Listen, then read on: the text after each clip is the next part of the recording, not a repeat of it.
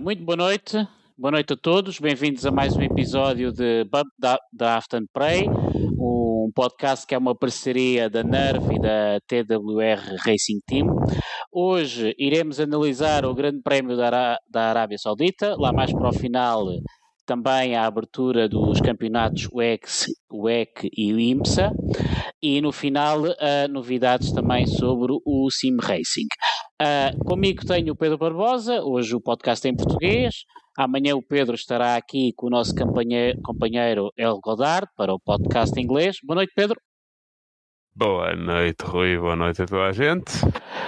Uh, já agora, a primeira novidade: a partir de agora, o podcast em português terá lugar em dia fixo, mais ou menos às terças-feiras, por volta das 21h45, hoje um bocadinho mais tarde. Uh, o podcast em inglês uh, terá lugar às quartas-feiras, um bocadinho mais cedo, Uh, penso que será por volta das, eh, das nove, mais ou menos. Os ingleses gostam de se deitar cedo, pá, é, uma, é, uma, é uma cena deles, né?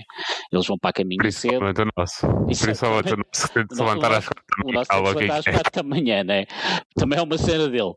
Uh, sempre nas semanas a seguir ao, aos grandes prémios, uh, semana que não exista grandes prémios, ou tiramos folga, ou, ou, iremos convidar alguém ligado ao desporto automóvel, sim racing, é, é, é, etc. Como aliás fizemos agora no Defeso, o Pedro fez algumas entrevistas, eu fiz outras, portanto, mais ou menos nessa onda.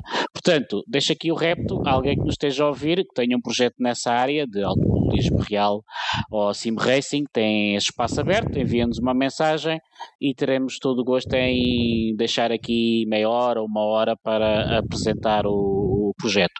Uh, lá mais para maio, depois teremos uma ronda de entrevistas às equipes e pilotos que entretanto se inscrevam nos nossos campeonatos. O Nervo GT uh, ah, já praticamente foi apresentado e uh, faltam quase dois meses, portanto iremos daqui por umas semanas iremos começar a fazer a, a, a a comunicação ao campeonatos da Nervo GT, ou campeonatos organizados, ou fan races pela TWR também uh, vale, vale para os dois, com, como é óbvio. Uh, ora então, Pedro, vamos lá. Uh, boa noite mais uma vez. Uh, como é que viste. Epá, temos, temos, temos que despachar este assunto. Vai ser antes de tudo. E, vamos, e vai ser a qualificação. Como é que viste a McLaren? Sinceramente, não, não havia assim tão mal como isso. Uh, o, uh, o Piastri passou à Q3 e o Norris, vamos ser honestos, só não, provavelmente só não esteve lá com ele ou, ou tiveram os dois para lutar por um lugar na Q3 uh, porque cometeu um erro que ele próprio admite que foi um erro estúpido, uh, em que em que na última curva, é bastante engraçado porque o Verstappen há dois anos foi a mesma coisa, Uh, não, não exatamente erro, mas na mesma curva. Uh, na última curva não se sabe bem porque é que ele não julgou tão bem, se calhar não estava à espera que o carro tivesse tanto, tanta aderência na, na parte da frente do carro. Uh, e foi muito próximo do apex da, da curva, tão próximo que bateu no que bateu nos rails e acabou por danificar a, a, direção numa volta que uh, ia-se prever que ia ser uma volta provavelmente para passar do Q1 para o Q2 em um, num top 10 ele vinha a fazer uma volta espetacular, mesmo sendo ele que estava à frente do Piastri, ou seja, mesmo ele vindo a dar, dar ao Piastri. Uh, por isso, sinceramente, não vejo assim tão mal. Sou sincero, a, a, McLaren, por um lado, está, um, está, está a desiludir porque são duas rondas sem, sem pontuar. Passando um bocado à frente, não é? Passando Sim, não, mas podemos já, já ir a esse assunto. Uh, foram dois fins de semana sem pontuar, uh, mas o carro, sinceramente, em termos de performance pura, uh, não está tão mal como o que eu estava à espera. Um, esta corrida não foi boa, embora acho que tenha, acho que tenha sido uma corrida em que uh, foi muito estranho, enquanto que no, no Bahrein nós sabíamos, quais foram, sabemos quais foram os problemas que a McLaren teve durante a corrida que significaram que o Piastri uh, abandonou e o, e o Lando Norris ficou tanto lá para trás porque eu acho que ele ainda deve estar a. Eu, eu, cá para mim, nesse grande prémio, ele ainda esteve a fazer paragens nas boxes que começou a fazer no, há duas semanas atrás, porque não percebi porque é que ele parou tantas vezes neste grande prémio. Uh, Uh, não, não, não, faço ideia. E por isso é que eu digo que este, que este fim de semana foi um bocado foi um bocado isso, foi um bocado duvidoso porque é que eles pararam tantas vezes, porque o pace deles puro uh, não me pareceu assim tão mal como isso, tendo em conta, se tivermos em conta que eles provavelmente estarão ali a lutar pelo midfield. Uh, e é de notar também que temos uma grelha bastante mais apertada que até com o ano passado em termos de performance, está tudo muito junto, o que significa que às vezes pequenos erros uh, atirem, atirem-nos lá para trás porque eles estão tão juntos uns dos outros. Uh, por isso, eu sinceramente não estou assim tão pessimista como isso uh, em termos da McLaren. Não a vejo ter descido para a posição de uma Williams, como estava há dois anos atrás, digamos. Sim. Que até está decente. Sem contar com um ou outro problema, até está decente. Ah, hum, eu, eu, sinceramente, isto já. Eu, eu não estou muito otimista quanto ao futuro da McLaren. Uh, agora estou na expectativa das atualizações que eles uh, tragam agora na, dentro de duas provas, se eu não estou em erro. Sim, não vai ser para, para a Austrália, vai ser exatamente, para exatamente. a corrida seguinte ou até na outra, não precisa, eles vão trazer na quarta corrida ou se vão andar quatro corridas com o mesmo carro e vão trazer na quinta, está assim um bocado na dúvida. Exatamente. A Mercedes disse que, esta, que este fim de semana iam ter um carro completamente diferente e sinceramente não vi nada. Pois. mas não sei, uh, estou a estranhar como é que um carro do ano passado andou. podemos tirar para aquilo que o Alan Nori fez, não é? Como é que de, como é que desceu tanto? Portanto. Não desceu, eu... não desceu muito, sinceramente. Uh, simplesmente os carros estão mais rápidos. Pois. Uh, os carros estão mais rápidos, toda a gente deu um passo bastante grande em termos de performance uh, e a McLaren está a correr com praticamente o carro do ano passado. Uh, porque eles planearam o, o, o, carro deste ano como sendo uma evolução do carro do ano passado e quando já iam a meio, meio final do, do projeto, repararam que tinham um erro catastrófico em termos de performance e decidiram abandonar o conceito do carro. Ou seja, o carro que nós estamos a ver neste momento não é o carro que eles queriam ter, é o carro que eles estão a preparar, que vai ser assim um bocado montado, digamos, às três pancadas, porque por causa de não terem, em termos financeiros, não se pode gastar assim tanto dinheiro como isso, ou seja, vai ter de ser uma evolução do carro agora. Agora a questão vai ser se este update por causa de ter de ser baseado no carro com quem eles com, com o qual eles já estão a andar, se vão conseguir fazer alterações suficientes para mudar a filosofia uh, o suficiente para, para o carro se tornar competitivo. É, é, é, aí que está um bocado na dúvida. De qualquer maneira, acho que este vai ser mais um ano para deitar fora. Uh, e, e, mais uma vez para, para a McLaren não estar a dar certo na nova Ferrari embora não é assim tão mal como esse, visto pois. que a Ferrari anda mais lá para a frente, não é? Uh, uh, correu uma correu uma teoria, não foi teoria nenhuma, mas houve uma discussão que eu tive no Twitter. Um, dá a impressão que a, que a Aston, Martin, no ano, Aston Martin no ano passado quase deliberadamente deitou o ano fora uh, para se focar neste ano Achas que a McLaren poderá estar a fazer o mesmo? Uh, e eu o, o problema de, de, concordar ou discordar com, a tua, com aquilo que acabaste de dizer é que eu não concordo com o facto da, da Aston Martin no ano passado ter deitado o, o ano fora. Uh, sim, é verdade que o carro este é bastante diferente ou completamente diferente do ano passado, Uh, mas não nos podemos esquecer que a Aston Martin no ano passado lançou um upgrade enorme a meio da temporada uh, que fez com que eles saltassem de andar a lutar por último para andarem a lutar porque, pelo quinto, quinto sexto lugar do campeonato. Um, o que o que foi um upgrade enorme conforme aquilo que tinham começado no ano passado. A, McLaren, eu acho que só é assim podem. Essa parte concordo que eles poderão mais por obrigação, acho que só estão à espera de, para ver se realmente estes upgrades que vão lançar no carro se vão funcionar em alguma coisa que dê para salvar alguma coisa da temporada. Sim. Um, mas eu acho que a consideração deles uh, já está no próximo ano, até porque, se não me engano, no próximo ano vai ser uh, o primeiro carro que eles vão ter que já vai usar o, o túnel de vento novo. Um, pode, o que nos pode tra trazer ou não uma um passo à frente à lá Aston Martin. Sim. Um, como foi este ano, Aston Martin este ano realmente está tá, tá, tá muito melhor. Mas uh, acho que, que a McLaren só é desilusão neste momento porque esperava toda a gente espera que a McLaren lute pelo, pelo campeonato uh, e neste momento está a tentar uh, se quer lutar pelo meio da grelha.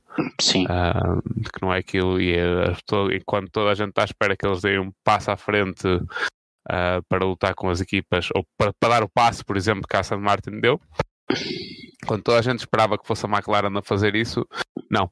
Uh, tivemos uma McLaren aí para trás a cometer um erro catastrófico no, no, no design pois. do carro, que desde já siga que não teve nada a ver com a mudança de estrutura que eles tiveram. Coitado do André Stella, que toma o controle da equipa quando ia acontecer exatamente o mesmo uh, se fosse no caso do André Scheidel uh, a estar à frente do, da equipa, o que acaba por ser um bocado inglório para ele claro. e, injusto, mas uh, é o que é. Sim, é. Desde que haja okay. estabilidade, mínima estabilidade financeira dentro da equipa, um, o que o Zac Brown é extremamente bom a fazer, com os contactos que ele tem. Não podemos esquecer que ele vinha de, o trabalho dele antes de ser um, antes de estar na posição que está dentro da McLaren era arranjar um dos trabalhos dele era arranjar patrocínios para equipas por e isso. continua a arranjar autocolantes. Vai arranjar autocolantes mesmo autocolantes virtuais que mudam de cor. Exatamente. Uh, e uh, isso vai estar sempre acho que vai estar sempre garantido. Acho que ele nisso vai fazer um bom trabalho. Por isso é só questão do quanto tempo é que vai ou não vai demorar uh, a equipa a, a, chegar a algum lado ou ao lado Sim. que eles querem Ok. Um, sobre sobre a, a, a qualificação, uh, nós o, o, ano passado, tu mais ou menos, nós íamos vendo posição a posição e, e, e dava mais ou menos, as equipas mais ou menos encaixavam-se umas e os pilotos, mas eu olho agora desde o do, décimo, do vigésimo até ao, ao sétimo e dá-me a impressão que estas equipas todas e estes pilotos, uns cometem uns erros, outros cometem uns erros, mas isto ainda está meio tudo baralhado. Estas equipas estão mais ou menos equivalentes umas às outras. Então, claro, há um, Alpine terá, terá melhor um bocadinho que a Williams, a, um, a Alpha Tauri terá cá mais para trás, mas achas que a coisa este ano está muito mais equilibrada? Ah, sim, eu já, já, aliás, já tinha dito isso. É, está muito mais perto, se não me engano, no que é no que é um logo a diferença do quinto lugar até ao até tipo ao décimo quinto era menos do segundo. Sim, décimo, uh... o Norris fez um 30, o quinto lugar fez um 20, o quinto lugar fez um 29.4. Por isso é, é é, é, muito, muito, muito, uh, muito próximo. Um, um ligeiro erro. Pode, pode, podemos ter aqui muitas vezes diferenças de preferências de pilotos, que nem todos são Lewis Hamilton e Max Verstappen, em que são rápidos em todas as pistas. Sim. Um, e essas pequenas diferenças de, de, de pilotos terem mais apetência ou não para as pistas acaba por fazer uma grande diferença uh, na posição em que eles vão ficar, porque um décimo de segundo faz a diferença entre ficar, uh, muitas das vezes, entre ter hipótese de ir ao Q3 e muitas das vezes vemos equipas que veio essa arrasca para passar do Q1 para o Q2, mas depois conseguem passar do Q2 para o Q3. Sim. À medida que eles também vão fazendo alterações aos carros. Um, o, o, que torna, acaba por tornar a qualificação bastante mais interessante, porque nós não acabamos de saber assim muito bem. Pois. Ah, embora, dito isto, há, acho que é claro neste momento que há oito lugares nos dez primeiros que Sim. vão ser sempre os mesmos. Sim, já, torna... já tínhamos. Já tínhamos. A não ser que aconteça este fim de semana. Exatamente. Tivemos aquela surpresa do, do, do Marx Verstappen, mas já, já lá vamos ao, ao, ao Red Bull uh, e à fiabilidade que, que, já começa a haver algumas desconfianças. Uh, portanto, uh, temos o Sérgio Pérez com a, com a pole position, depois tivemos o Charles Leclerc, que baixou 10 posições, portanto arrancou em 12 lugar, se eu não me engano. Uh, em terceiro lugar ficou o, Fernando Alonso, quarto lugar o Russell da Mercedes, uh, quinto lugar Carlos Sainz, sexto lugar Lance Stroll. Aqui, tirando os dois Red Bull, a coisa também está muito misturada, ou seja, teremos aqui mais ou menos a mesma situação que dos 10 para cima. Achas que, consoante a pista, consoante o grau de inspiração, consoante o piloto, uh, também não vai haver, vai ser muito difícil fazer previsões?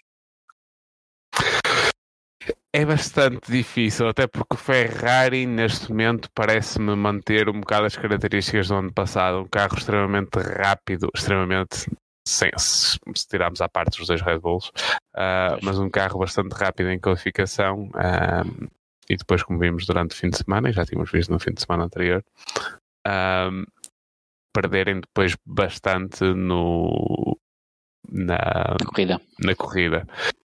Uh, o que fez com que ambas as vezes o Leclerc conseguisse qualificar-se à frente do, do, dos Aston Martins, ambos os Aston Martins, coisa que o, que o Carlos Sainz não conseguiu fazer.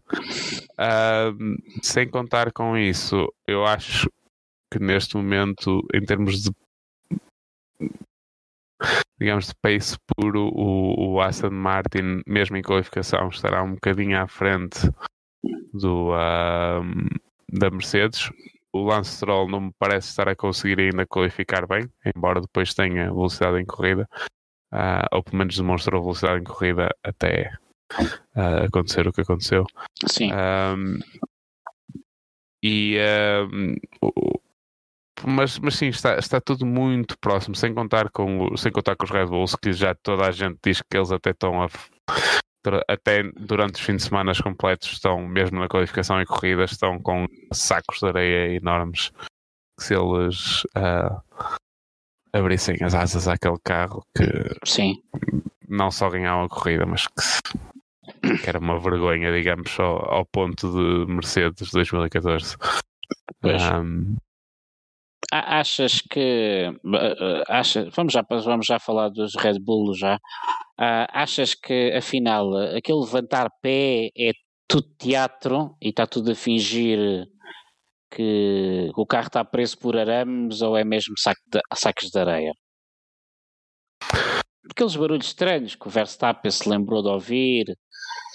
Não nos vamos esquecer que o Verstappen não viu esses barulhos estranhos o ano passado durante a temporada toda de início ao final do ano. Uh, aquele problema da caixa, uh, ele queixou-se no Circuito of Américas ano passado, queixou-se, acho que só não se queixou no, em Abu Dhabi, ou se queixou, nós não ouvimos.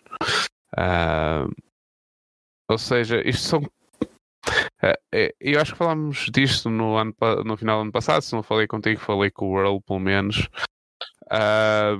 Estamos provavelmente a falar aqui, principalmente com Max Verstappen, num piloto uh, que está tão uh, estão em uh, estão afinado com, com o próprio carro e com e com, e com, com tem uma sensibilidade tão grande com o carro que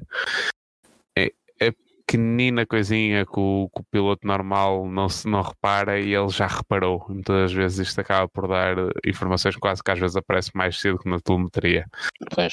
Um, e muitas das vezes são coisas mais ou menos normais. Nos podemos esquecer que isto não são carros de estrada, não são carros com não são carros com uh, milhares de horas de teste em cima antes pois. de fazerem alguma coisa com eles. Isto são protótipos, não nos podemos esquecer, isto são protótipos. Uh, e mesmo entre um carro e outro, às vezes pode haver uma pequena discrepância numa peça ou noutra que faça alguma diferença. Uh, e provavelmente é isso. Claramente também têm tido problemas, não é? Pois. Uh, mas sinceramente, não, não os vejo muito preocupados, sou sincero. Acho Sim. que estão mais preocupados em gerir para, para conseguirem provavelmente chegar ao final do ano a gastar o mínimo de peças possíveis para terem mais orçamento do que propriamente. Está a no catering, não? É, exatamente, o catering agora já não faz parte, não é? Mas uh, um bocado. É. Acho, acho, que esta, acho que agora acho que eles estão a tentar fazer um upgrade para estas missas para cachorros Sim. Um, no catering, por isso se calhar é um bocado isso. Estou a dizer ao, ao Verstappen para poupar nisso, que é para poderem dar uma ação dos terresmos ao, ao, okay. aos mecânicos. Uh, pronto, uh, o início de corrida, o, o Alonso uh, passou o Pérez, mas depois as posições foram ao normal. Mas a primeira situação que nós tivemos foi o aquele safety car muito estranho uh, do Stroll. Um, eu não, não, não, não, não, não percebi muito bem o que, é que, o, que é que, o que é que se passou no carro. Uh, mas o Stroll uh, acho que já não tem nada a provar mas uh, este campeonato está a começar um bocadinho com o pé esquerdo. Eu fui extremamente. Uh, eu acho que o Bahrein dele foi espetacular, tendo em conta os problemas que ele teve. Sim, uh, estou a contar essa situação começar com o pé esquerdo, não é? Sim, isso é um bocado com o pé esquerdo. Uh, não estou a falar de corrida, estou a falar mesmo. Esquerdo, ele não estava grande coisa, acho que foi uma das partes que ele foi operado, foi ao, foi ao tornozelo esquerdo. Uh, aqui o problema foi na unidade motriz, isso, é, isso é lógico que há é óbvio, porque há, há uma imagem que eles passaram na transmissão em direto, em, não foi em direto, foi uma repetição em que mostra a câmara de, virada para trás uh, e vê-se uma pequena nuvem de fumo branco a sair do motor antes deles o mandarem parar o carro. Sim. Um, e, e, e, na largada, na volta de formação, quando pararam também uh, a transmissão. Mas isso foram travões, isso foram travões, sim, sim, sim isso foram travões. Ah, isso pode acontecer, às vezes um, uh, aquecer muito os, os, travões, às vezes pode ter alguma gordura, qualquer coisa nos próprios travões. Uh, isso, isso é mais ou menos normal. Sim. Não é o ideal, mas é mais ou menos normal. Agora aquilo que aconteceu com o motor, não. E eles repararam na telemetria e mandaram-no parar para, para ver se conseguiam salvar alguma coisa, porque iam abandonar iam de qualquer maneira. Ah, e vamos dar uh, aqui uh, um, um, bater na, na, nas costas ao Stroll que teve, teve o, o brio de saber exatamente onde é que estava o posto dos comissários de pista e meteu o carro logo para lá, nem sequer foi preciso ir buscar o carro lá nenhum Sim. nem nada. Mas não serviu de muito porque o safety car acabou por ser lançado.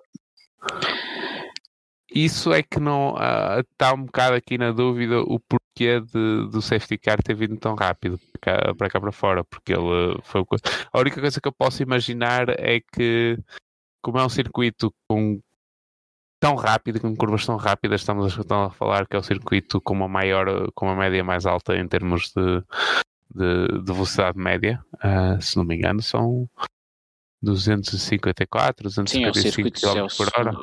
Sim, não, não, sei, não sei, médias não sei, mas sim, mas é um dos circuitos mais é. rápidos, é. é o segundo mais rápido. Não, eu acho que é mesmo mais rápido em termos de não, volta. Mais... Citadina é o mais rápido, mas uh, mesmo assim mas eu acho que é mesmo assim ainda mais rápido que Monza, se não me engano. Não, não, não, não, não, é mais rápido que Monza, é o segundo mais rápido.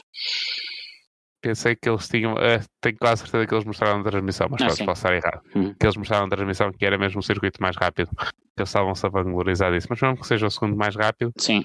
é um circuito citadino, com as barreiras ali mesmo à beira. A única coisa que eu posso imaginar é que eles quisessem mesmo tirar o carro totalmente para um sítio mais uh, resguardado, porque se houvesse uma única coisa que imaginar, porque era a, seguir uma curva eh, bastante rápida em apoio, Sim. Uh, e saísse ali um carro e batesse com, contra, as, com, contra os, os rails, passasse os muros, que os muros se mexessem um bocado. A única coisa que consigo imaginar.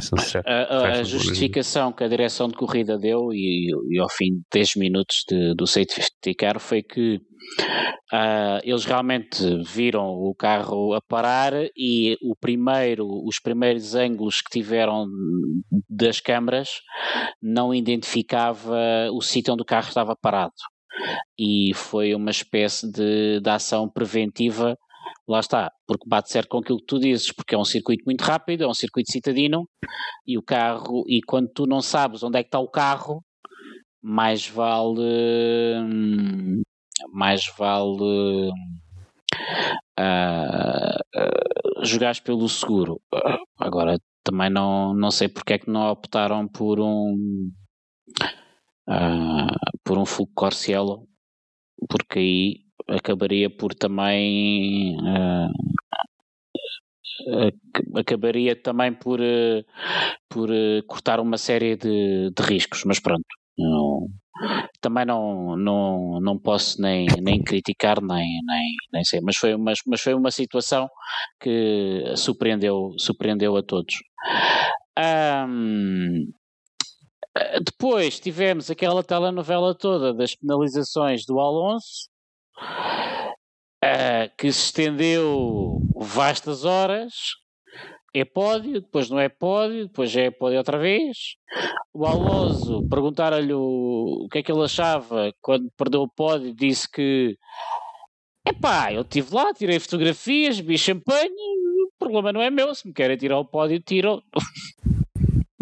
Aliás, eles levaram a, eles tiraram-lhe a taça e levaram a taça ao, ao Russell. Exatamente. É, há fotografias do Russell com a taça e depois a Mercedes até pegou com quando, quando foi eh, quando lhe retiraram, até publicou exatamente uma fotografia que ele está com o pódio, mas simplesmente com um, um, uma espécie de post-it à frente virtual a dizer P4. Exatamente. Uh, Uh, eu, em relação a isso, depois estive a ver qual é que foi hum, estive a ver qual é que foi a, a dúvida. A dúvida realmente está na maneira como a regra está escrita. Um, a regra não diz que não podem tocar no carro, a regra diz que não podem fazer trabalhos no carro.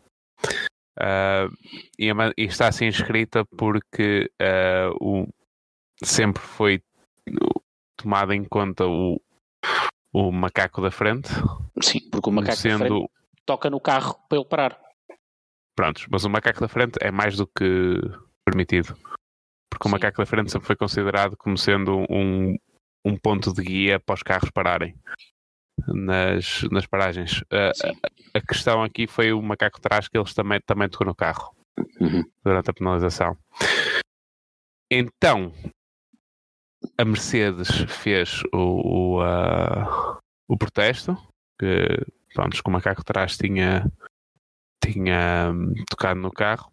Foi diferente do Ocon. O Ocon foi mesmo um, uma, um mecânico que tocou com uma chave e meteu uma chave no, para tirar a asa da frente. Sim. Por isso foi uma situação ligeiramente diferente. A FIA uh, mandou a penalização e tardiamente, vamos ser honestos, porque eles inicialmente disseram que estava ok a paragem e só no final Uh, no final da corrida, ou perto do final da corrida, a Mercedes Estavam umas 5, 6 voltas do fim. E não. depois o vídeo árbitro, e foi mesmo vídeo árbitro, disse que não, não tinha sido, decidiu que não, não tinha sido legal. Uh, e, o, e, o, diretor da corrida mandou para os comissários, os comissários para os comissários, não para, o, para os stewards. Uh, e os stewards, pronto, mandaram a penalização. Uh, e logo a seguir uh, a Aston Martin diz: Pronto, está bem, mas aqui estão, não sei quantos é que foram, mas 20 paragens nas boxes a cumprir penalizações exatamente iguais em que o, o, o macaco de trás também toca no carro e não, nunca houve problema. Até o ano passado houve paragens assim. Uh, e realmente na, na, nas regras não especifica que é o macaco da frente que pode tocar no carro Uh, basicamente, a regra pode ser interpretada como os macacos podem tocar no carro. Sim. Uh, e neste caso eles não podem, não podem penalizar, por isso voltaram atrás. Fica mal visto, fica. Desporto, não pode haver regras que estão mal escritas. Já te falámos sobre isto no passado. Custa a ser difícil de defender. que torna-se um bocado difícil de defender, embora não consigo culpar demasiado as pessoas que tomam estas decisões porque realmente as regras são muito ambíguas naquilo, naquilo que uhum. sobre aquilo que falam uh, e, e, e, é dúvida para qualquer um e é, por isso é que andam sempre todos às torres para saber quem é que está certo e quem não está. No final acho que foi tomada a decisão certa tendo em conta a maneira como as regras são escritas. Uh, e Pois, é, é, que às tantas do tudo, quer dizer, quando o carro para e os mecânicos se preparam para fazer a intervenção, às tantas, como a regra está escrita, uh, afinal vai haver alguém que vai dizer, olha, sim senhora, mas você tem a chave a um milímetro da roda, tem que ter a 5 não é? Pá, não, eu, eu, acho, eu, acho, eu acho que isso é acho que isso é mais se tiver a tocar ou não no carro. Sim. Acho que um milímetro ou 5 milímetros até porque acho uh, toda a gente sabe que não pode tocar no carro. Uh, aqui a questão foi só os macacos. E é assim, se não está escrito que é só o macaco da frente que pode tocar no carro, eles simplesmente não podem. Eles não levantaram o carro antes do tempo. Sim. E eu sou honesto, não, não vi nenhuma irregularidade na altura que vi uh, Sim, porque a paragem dos jogos. Pareceu, pareceu extremamente normal, conforme todas as, to, todas as penalizações que eu já vi. Porque tu vi me, metes o macaco e podes encostar o macaco ao carro. Se ele levantar mas depois, quando passa aos 5 segundos, levantas logo. Pronto. Ao contrário, há duas semanas, quando eu vi a paragem do Ocon, achei estranho. Eles estarem a tocar na, na, asa da frente, basicamente. Pois. Antes de trocar. Achei Isso. estranho. Embora não disse, não foi uma daquelas situações que eu disse, eu estou a tocar o carro, é penalização. Sim, não foi, foi assim. segundos hum. e que ele tocou o carro aos 4 segundos e 20, a pessoa às vezes sabe lá, não é? Não. Não, Sim, não até tem. porque nós não sabemos. Exatamente. Não. Está literalmente uma pessoa com um cronómetro a. Claro. A, a ver. Claro. A, uh, di, já agora, uh, para resolver este problema, drive-thru ou ser como na, no restantes provas de automobilismo em que tu paras a entrada da box, faz a penalização e segues? É que estas regras às vezes é pá. Há coisas tão simples. Isso não acaba por não funcionar porque tens de parar o carro, voltar a andar e depois parar. E uma penalização de 5 segundos acaba por não ser. Uh, acaba por não ser uma penalização de 5 segundos, acaba por ser uma penalização de 15 segundos. Sim. Um, por isso, a não ser que seja um sítio designado, e depois aí também é preciso ter em conta que nem todos os circuitos têm espaço. Um espaço para isso. Por exemplo, o Mónaco não tem espaço. Exatamente. Mónaco mal tem espaço para ter a balança para, para, para as verificações. E mesmo aqueles ah, circuitos mais clássicos, se calhar. Uh... Zandvoort. Zandvoort, pelos vistos, as boxes ainda são, pior, ainda são mais estreitas que no Mónaco. Ah, e, mas se calhar Imola também não tem assim grande espaço, só porque ele já, já, já, já, já, já com outras coisas. Sim, sim, mas Imola eu acho que tem mais espaço, até porque eles fazem lá corridas de endurance, acho eu, e eles reformularam o, as boxes todas quando retiraram então, já, última... já tem esse espaço, se calhar. Provavelmente já terão mais espaço. Mas Mónaco, Zandvoort, porque as, o sítio onde está Zandvoort, não podemos esquecer que as boxes são por dentro do circuito, em vez de ser por, por fora, como é em Imola. Sim. Um, por isso, embora em Imola também não há muito espaço, por isso é que tiveram de meter aquelas chicanas nas. Uh, depois do, do acidente do Senna, uh, tem, na realidade tem logo a seguir ao circuito, uh, estamos a falar 10 metros, depois do circuito tem um rio. Pois. Uh, por isso imagino que também não deu muito espaço para, para fazer obras ali, mas não sei. Uh, isso acaba por não, não funcionar muito bem, porque quando dá 5 segundos de penalização, se o piloto não, não parar, esses 5 segundos são uh, adicionados a, ao tempo de corrida. E se disseres que é 5 segundos, mas parar naquele sítio, não vai ser 5 segundos, vai ser 15. E como é que fazes essa. Sim. Como é que fazes esse cálculo? É um bocado difícil, até porque depois boxes diferentes vão ter uma abordagem diferente a esse, a esse sítio virtual onde se cumpririam as, as penalizações. É assim, se calhar temos é com tanta tecnologia que as equipas de Fórmula 1 agora têm, que até têm lasers e luzes onde é que os, os pilotos têm de parar com as rodas e isso tudo, se calhar temos deixado de considerar uh, os macacos como sendo um sistema de guia. Uh, uh, dito isso, a FIA disse que ia, antes da próxima corrida, que ia, que ia fazer uma retificação e esclarecer essa regra. por isso, mais uma regra a mudar e vamos esperar que não, não haja problema no futuro. uh,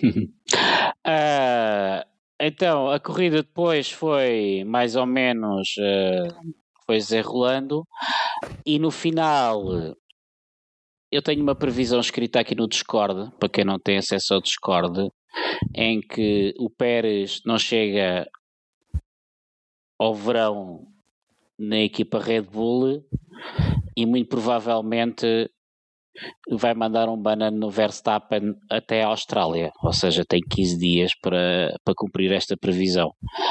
Uh, perante aquela tal novela toda que tu viste na, nas últimas voltas, que nem vale, aliás, e toda a gente que nos está a ouvir já deve ter ouvido as, as comunicações de rádio.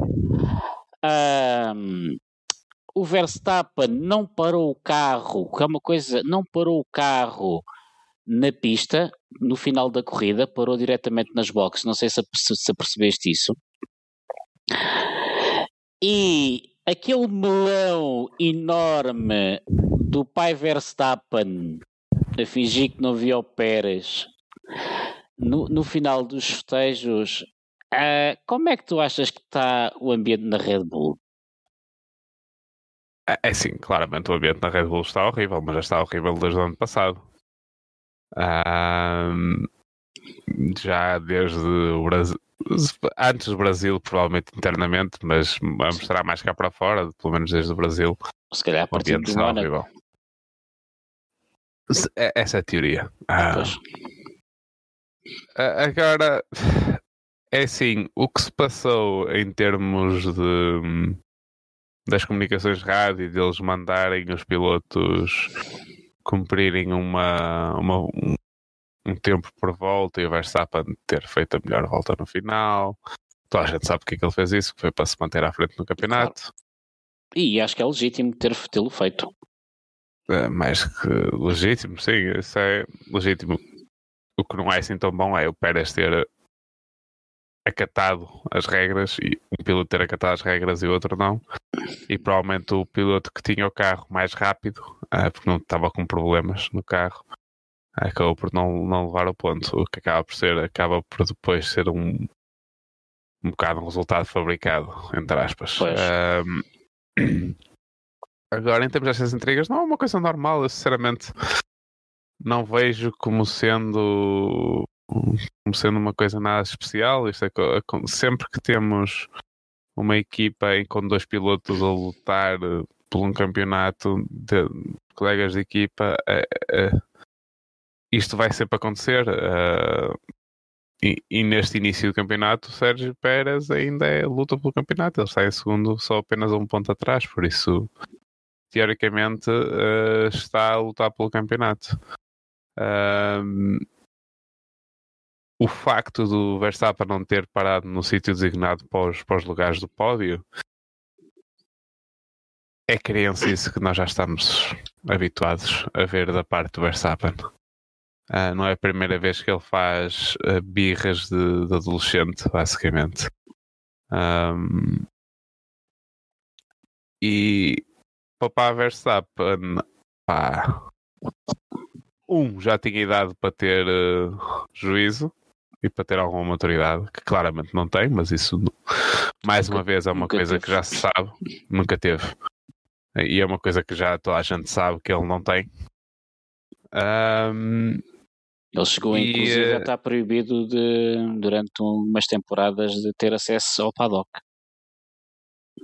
Uh, esteve e esteve proibido de, de, ir às corridas pela Red Bull também, porque houve uma altura que ele também estava uh, estava a ser um bocado uh, vamos dizer, um bocado, estava a pensar, pensava que a equipa era dele a certo momento. Um, mas sinceramente, e também foi a minha previsão que, que, que, o Pérez que não ia acabar a temporada no, esta temporada na Red Bull e que ia ser a meio do campeonato, que ia ser ou algures no campeonato, ia ser uh, substituído pelo Ricardo. Uh, embora eu não vejo nada de bom que isso possa trazer, sou sincero. Por muito que preferisse, porque gosto mais do Ricardo do que do Pérez. E acho que é um piloto que, tinha que tem mais uh, potencial Sim. e para nos dar corridas uh, engraçadas entre os dois Red Bulls. Sinceramente, não sei o que é que isso possa trazer de benéfico tanto à Red Bull como ao, como ao Verstappen. Acho que não traz nada. Não nos podemos esquecer que a última vez que, que os dois pilotos estiveram no mesmo carro, uh, estiveram os dois bastante próximos um no outro em termos de performance mesmo com o Ricardo tendo os problemas todos que teve de fiabilidade no último ano em que esteve na, na Red Bull. Sim. Não vamos esquecer disso. Teve uma temporada em que ele até o carro a variar e aquela imagem clássica do Ricardo a berrar a todos os pulmões ainda com o capacete foi porque ele já estava farto de ter problemas de fiabilidade no, no seu Red Bull. Uh, por isso não vejo, sinceramente, não vejo o que é que isso possa trazer de bom a tanto ao Verstappen como à equipa. Uh, a não ser que eles pensem que o, que o Ricardo está mesmo um piloto acabado uh, e que vai para ali passear. Toda a gente o que pensava... eu não vejo como eu não vejo isso a correr bem, se sou sincero, não vejo isso a correr bem porque eu acho que o Ricardo quando se sentar num carro em que Gosto. em que não é um carro esquisito e um carro que ele gosta, uh, eu sinceramente prevejo ele uh, a ganhar um bocado aquele ímpeto que tinha uh, antes, de, antes de sair, principalmente da, da Renault, mas até da, da Red Bull. Não, não achas que. É, eu estou-te a fazer a pergunta e já agora diga a minha opinião. Não achas que a contratação, a contratação do Pérez foi um, um bocado naquela vamos contratar um piloto que estava desempregado, uh, que toda a gente uh, dizia que era mais fraco e achas que o Pérez um, ninguém na Red Bull, ninguém na Red Bull, pelo menos a família Verstappen não estava à espera de um Pérez tão forte e, e a coisa está a descontrolar-se um bocadinho. Ah, não, sinceramente não. E a criar mau ambiente. Vamos ser honestos. Eu acho que sim. O Pérez, o Pérez nunca esteve minimamente próximo do Verstappen. Nunca. Uh, mesmo quando ano passado o carro estava mais para o gosto do Pérez do que do, do Max. O Max ia à frente do campeonato, não é mesmo? Uh, simplesmente estava lá mais próximo, um, principalmente em corrida. Uh, por isso, não, o que, eu, o que eu acho é que.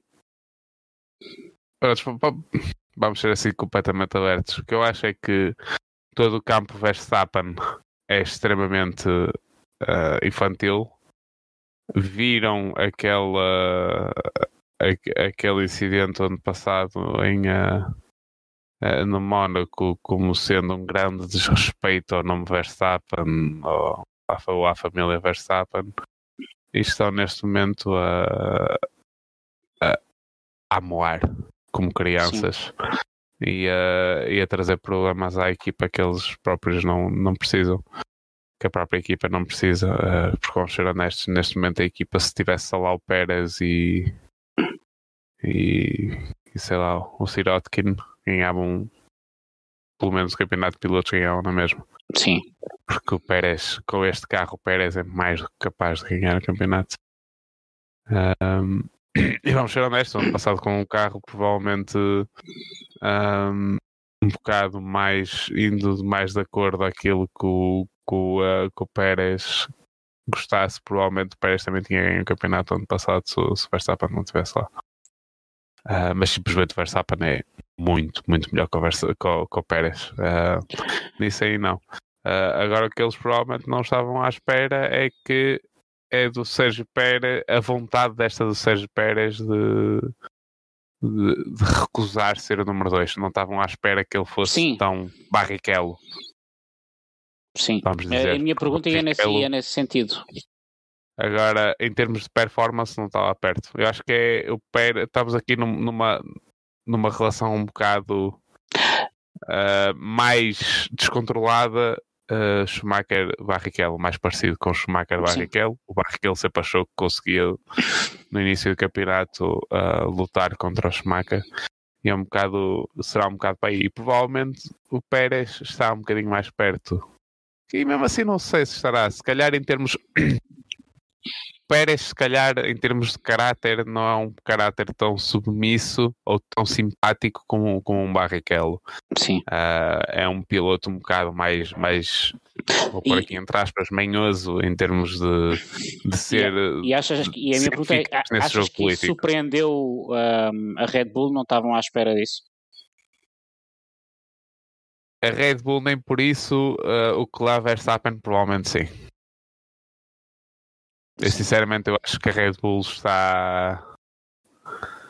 Está, estava à espera de que ele fosse assim, provavelmente não estavam à espera que os Verstappen se preocupassem tanto com ele. Sim.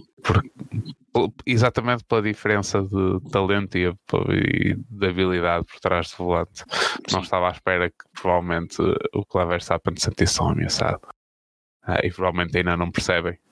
Pois. Porque realmente quando veem, quando veem o, o- a telemetria que têm e os dados que têm em relação a um piloto e outro, vê- vê-se claramente que um deles é melhor que o outro. Aliás, o Verstappen só não, só não ganhou esta corrida por problemas de fiabilidade. Sim. Não, assim, não, não- não- eu acho que o, o Pérez não- nunca tem, nunca irá ganhar um campeonato em, situ- em- em circunstâncias normais eh, contra o Verstappen e irá perder por muitos. Mas eu acho que A ali, única maneira do Pérez ficar à frente do, do, do Verstappen é acontecer uma à la, à la Schumacher 98, oito, 99, quando Schumacher partiu as pernas e teve exatamente. temporada toda fora. A não ser que aconteça uma coisa deste género e acho que ninguém deseja mal Não, não é pensar. fisicamente ao Verstappen, porque gostemos ou não, acho que ni- ninguém quer ver um piloto a, a ficar aleijado. Ah, a não ser que aconteça uma coisa do género, não estou, não estou a ver. Pois, mas eu vejo. ah, epá, eu vejo o Verstappen, até mesmo pela linguagem corporal e pela alguma agressividade, eu vejo que alguma coisa o Pérez está a fazer eh, que, que está. hum, Que, que está que está a transtornar. Pronto. Ah, não achas que será provavelmente simplesmente infantilidade e, e o, e o Verstappen, na falta de alguém com quem lutar, estar ah, precisar de algum sítio para onde apontar a agressividade toda e simplesmente estar a fazer isso sem sequer pensar muito bem no assunto ou sem, Sim. sem sequer se sentir propriamente ameaçado? Sim, Simplesmente precisa, está a precisar de, de qualquer coisa, há, alguma Ah. coisa que o motive. alguma frustração, ou alguma coisa que me motive. Sim, mas, mas por exemplo, tu, tu vias o Hamilton com o Bottas e, e, e, e realmente o, o Bottas muitas vezes era naquelas qualificações que o Hamilton fazia, o Bottas às vezes eh, to- era uma espécie de lebre e, e, e tu notavas que nas raras vezes em que o Hamilton ficou atrás do Bottas não havia aquela frustração, não, não, não, Mas lá não está, havia o essa Hamilton- coisas. quando chegámos à parceria Hamilton-Bottas, o Hamilton já era um. Já era. Já, já tinha muitos anos de Fórmula 1. Sim. Não que o Verstappen não tenha, mas já tinha muitos anos de Fórmula 1 e já estava nu- numa faixa etária eh, diferente. Estamos a falar, no, já, já tinha 34, 35 anos. O Verstappen tem que 25 anos. Não é um puto.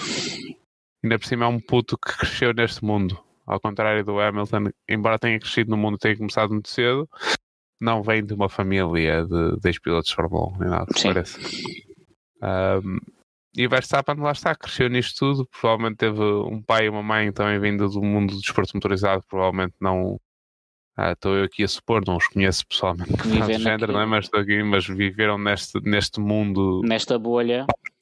nesta bolha, ah, e está aqui um, um rebento de pessoas que nunca saíram da bolha e ele nem sabe o que é que é, que é- o que é, que é não haver a bolha. Sim, Ah, e talvez por aí venha esta infantilidade toda, porque vamos ser honestos, o pai dele ainda é bastante competitivo no que é que seja, pois, e agora anda a fazer umas corridas de, GT de, de rally e que não tem assim, seguido. por isso acho que tem feito, mas é o campeonato ou o campeonato, acho que é o campeonato belga, nem sequer é o campeonato holandês, acho que é o campeonato belga de, de rally, se não me engano, com a equipa Verstappen, eles agora têm a equipa Verstappen, eu acho que eles estão simplesmente nesta bolha e estão a tentar criar este legado à volta do nome Verstappen e tudo que seja tudo que possa tirar um máximo número de por muito que o Verstappen diga que era o primeiro campeonato e que a partir daí é tudo um extra, eu acho que os extras querem dizer mais alguma coisa para ele do que ele quer admitir uh, publicamente. Ah, e tudo isto está-lhe a chegar um bocado, acho que acima da cabeça. Vamos ver. Vamos ver. Entretanto, ah, chegamos ao final da, da corrida. Ah, o Sérgio Pérez ganhou, depois pelo, seguido pelo Max Verstappen. Terceiro lugar, Fernando Alonso, até ver, porque isto nunca sabe quando é que o pódio pode voltar outra vez. Ah, quarto lugar, George Russell. Ah, quinto lugar, Hamilton. E depois, em sexto e sétimo lugar, ah, os Ferraris. E lá está. eh, oitavo e nono tivemos os Alpines e depois em décimo então o Kevin Magnussen. Ah, lá está aquilo que nós dizíamos, ah, até ao oitavo lugar os pontos estão, estão mais ou menos guardados, a não ser que, que haja algum infortúnio como o Stroll, em que permite hum, introduzir aqui mais uma, uma equipa. Por isso é que eu dizia que a semana passada que aquele pontinho da Williams eh, valia muito mais do que qualquer ponto que eles tenham conquistado, porque ah, os- a questão da atribuição de pontos está muito, muito apertada. Ahm, o que- vamos então falar aqui ah, da Ferrari e, e da Alpine. Ahm, a Ferrari claramente está a dar para trás. Ah, Ah, achas Sim. que mesmo, mesmo terminando com os dois carros, o que é um plus da semana passada, mas ah, achas que está a dar para trás mesmo? ah, Ou é eu pontual? sinceramente eu acho que eles cometeram um erro no cálculo do ou tiveram uma ideia errada dos upgrades que fizeram à unidade motriz. Acho que é claro. Ah, também acho que aerodinamicamente e no carro não evoluíram tanto como estavam à espera, e esse é que pode vir esse teu andar para trás. Ah, o que eu acho é que eles estavam muito esperançosos ah, ah, em terem resolvido os problemas de fiabilidade. Não foi que eles tenham arranjado 10 cavalos de potência, como toda a gente achar que eles lançaram um, um upgrade em termos de, de, de potência do carro. Não foi isso o, aquilo que saiu cá para fora, foi mais até porque o- as regras, os, os motores são fechados, ah, só, só, só podes fazer alterações em termos de fiabilidade. Que eu acho que eles o que, o que toda a gente pensava que eles tinham feito foi resolvido alguns problemas de fiabilidade que tinham ano passado e simplesmente conseguir correr o motor ahm, com mais potência, com um mapeamento de motor com mais potência, ah, por não estarem tão preocupados com a fiabilidade do, do motor, com a durabilidade do motor.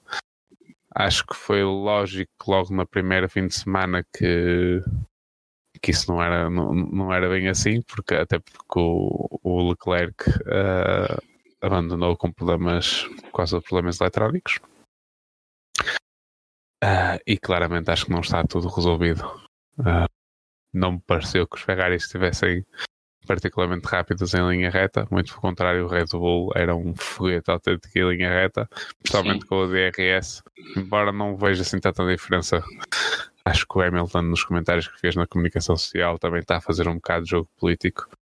Uh, provavelmente a ver se, algo, se conseguem uh, criar algum distúrbio na, na Red Bull em termos de se calhar começar alguma, não sei, uh, alguma investigação ao, ao, sistema DRS da Red Bull. Sim. Embora eu acho que os Red Bulls estavam mesmo rápidos de qualquer maneira, mesmo quando o DRS estava desativado. Sim. Simplesmente acho que é um carro que está extremamente bem desenhado aerodinamicamente e quando há algum, seja condar, seja DRS, o que é que for, conseguem um, retirar muito rastro ao carro uh, e fazer com que o carro seja mesmo muito rápido. E já ano passado o carro era bastante rápido em linha reta, por isso não me surpreende nada. Ferrari Sim. surpreende pela negativa nesse aspecto. Acho que o carro não está, o motor não está mais potente, ou se está mais potente, os outros melhoraram mais do que eles. Uh, e estou com mais problemas de fiabilidade do que provavelmente gostariam de admitir. Uh, além disso, acho hum, parece-me que estão com os problemas de, de, de procedimentos não melhoraram, quanto muito eu só vejo como tendo piorado em relação ao ano passado. Sim, estás a ah. falar da estrutura interna?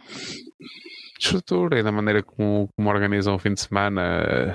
É que, eu, eu até deixei no, no Discord, não, não do Montar Fan Traders da TWR, no final do, do, do, terceiro, dos terceiros treinos cronometrados a perguntar será que a Ferrari já está com saudades do, do Binotto, porque a estratégia deles em termos de correr o carro foi completamente diferente da dos outros e claramente não estava não me pareceu funcionar muito, deixaram os carros parados durante metade da sessão para depois sair a fazer duas voltas lançadas no final do, dos treinos numa altura em que a não ser que eles estivessem com uma confiança enorme dos carros em que estavam mesmo muito mais rápidos que os outros e que não precisavam de tantos treinos, não vejo porquê de simplesmente não, não ir para a pista e tentar resolver os problemas que têm no carro. Sim. Acho que quem tem problemas no carro, claramente eles têm, não devem ficar na pista sem fazer, não devem ficar nas boxes sem fazer nada. Uhum. Sem trabalhar nos carros, sem ver mecânicos a mexer nos carros, sem nada. Uh, por isso, não sei. Não me parecem os procedimentos em pista não me parecem ter melhorado, não me parece. Ah, acho. Eu fui logo da opinião, achei que o, logo desde o início que o Matia Binotto não era o problema da Ferrari. Que a Ferrari o ano passado cometeu erros, cometeu, mas não cometeu os erros que toda a gente andava a acusar a Ferrari que, tinham cometido. Um, simplesmente uh, acho que os erros tinham sido cometidos pela falta de competitividade do carro em relação ao Red Bull, principalmente na parte final do campeonato. Sim. Uh, não sei, acho que é uma equipa que está um bocado perdida. Uh, já anda perdida desde que saiu de lá o Jean Todt e o, e o Ross Brown. Acho que está perdida desde essa altura. e a não ser que mude alguma coisa e, e, que o Frederick Vassar mude alguma coisa, uh, mais drasticamente do que o que está a fazer agora. Uh, acho que tem sido um bocado contrário. Acho que eles têm perdido alguns membros da equipa bastante importantes no Perderam um membro para a McLaren. Perderam agora um membro para a McLaren. Um, ou pelo menos diz ele saiu. Se ele é para a McLaren ou não, ainda é um Sim, bocado mas, mas normalmente estes, nestes rumores normalmente as pessoas os segredos são muito mal, mal guardados. Normalmente acontece Sim. aquilo. Ou pelo menos estará quase acertado. E se não for, é porque alguém à última hora não fez uma assinatura, mas que a intenção estava toda lá. Sim, uh, por isso não sei. Eu acho que tenho mais. Acho que tenho mais reservas em relação à Ferrari. Uh, acho que as tuas reservas que tu tens na McLaren eu tenho hoje na Ferrari, embora não com os problemas os possíveis problemas financeiros que poderá ter ou não a McLaren, porque a Ferrari, Sim. vamos ser honestos, nunca vai ter falta de dinheiro claro. para parar a Fórmula 1. Uh, eu, eu, eu, também tenho muito. Tenho, tenho, tenho reservas. Uh, também tenho muitas reservas em relação à, à Ferrari. E, e aliás, nós, nós discutimos uh, quando foi a contratação do Frederic Varsor. Eu lembro-me ter dito aqui que uh, era daqueles cargos que na altura, no momento, fazia sentido aceitar, mas eh, não sei se seria a pessoa mais indicada. Não estando eu por dúvidas na capacidade do Frederick Vassar, uh, um, eu simplesmente acho que o problema da Ferrari nunca foi o Binotto, o Mattia Binotto. Aliás, sim, eu acho, acho que, que o Mattia Binotto fez uma reestruturação fantástica na, na Ferrari. Uh, pela primeira vez vi a equipa aí para a frente de maneira convincente. Uh, tanto que o ano passado provavelmente deram um passo mais à frente que o que estavam à espera e que, que provavelmente foi esse passo à frente dado uh, sob a liderança do Batia Binotto que acabou por fazer com que ele fez um tão bom trabalho que acabou por assinar a sua sentença. então lá está dentro da Ferrari são jogos políticos. Sim. Um, e depois de ter morrido o Sérgio Marchioni, acho que só estavam à espera de, uma, de arranjar uma desculpa para mandar embora, basicamente. Sim. Ah, e, de notar, e de notar que Freddy, Freddy Kvarsa foi contratado e o Mattia Binotto ficou para trás depois de ter sido despedido, de ter sido despedido, de ele ter saído, que eles dizem que ele saiu, ficou lá umas semanas antes, quando o Frederico Vassar entrou para, para lhe apresentar a equipa e para. É, acho que fizeram um dos maiores erros que podia ter feito a Ferrari. Perderam Sim. um homem, um verdadeiro homem da Ferrari. Uhum. Uh, e sinceramente não os vejo recuperar disto tão cedo, se alguma vez recuperarem no futuro próximo. Pois por falar em equipas que estão em, em, decadência, e nós também já falámos e somos da mesma opinião, uh, temos aqui a Alpine, um, oitavo e nono lugar. Um, continuas, o que, é que, que, é que estás a achar da prestação da Alpine? Estão ali no meio, sossegadinhos, não chateiam ninguém, ninguém os chateiam. E isto vai ser Mas... até, até ao final do ano? Eu sinceramente dois, não, pro, não os prevejo vem... acabar o ano nessa posição. E em 2026 vendem a equipa?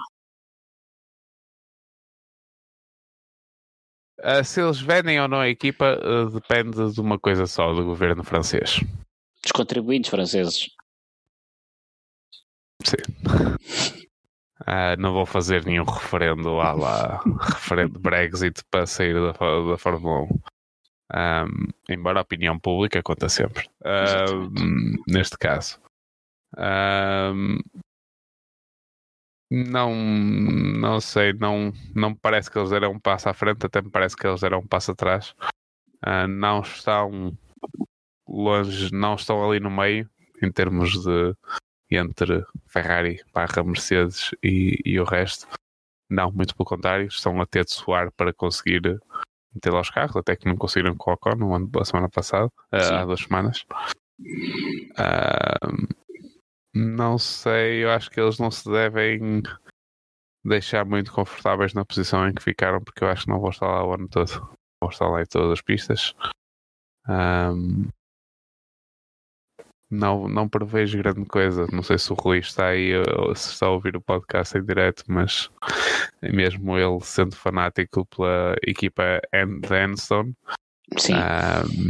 mesmo ele já em privado já nos anda a admitir que, que, tem sido um ano um bocado de desilusões, ou provavelmente uma década, não é? Mas Sim. Uh, uh, este ano em particular está não se prevê grandes coisas uh, para a equipa, a não ser que também não sabemos muito bem que eles não têm sido muito abertos em relação a quais são os problemas deles. Uh, não sabemos ao certo quais são os problemas deles. Uh, mas o facto de não vermos uma diferença entre os dois pilotos, sendo que um piloto é um piloto novo na equipa e outro piloto seria um piloto de continuidade, uh, e o facto de não termos o Ocon neste início de ano a estar muito à frente do Gasly. Sim. Terminaram com dois fizeram um e meio diferença. Não. Não. sinceramente não, não prevejo grandes coisas para, para os lados de Anderson. Não prevejo nada de bom para este ano. Uh, são-se bem, são-se bem finos, acontece-lhes o contrário do que aconteceu à McLaren no passado e a McLaren de repente arranja performance e coisa, porque não são assim muitos pontos. Pois, São nestes quantos pontos é que eles têm? 4 pontos? tem oito. 8 pontos. Tem mais que eu estou a pensar, mas 8 Exatamente. pontos. 8 pontos, basta o Norris fazer uma à Imola o ano passado em que consegue um pódio e fica à frente. Exatamente. Basicamente, já agora passamos para, para a classificação do, do campeonato a 2023. Temos a Red Bull, ah, depois temos a Aston Martin com menos de metade dos pontos da, da Red Bull.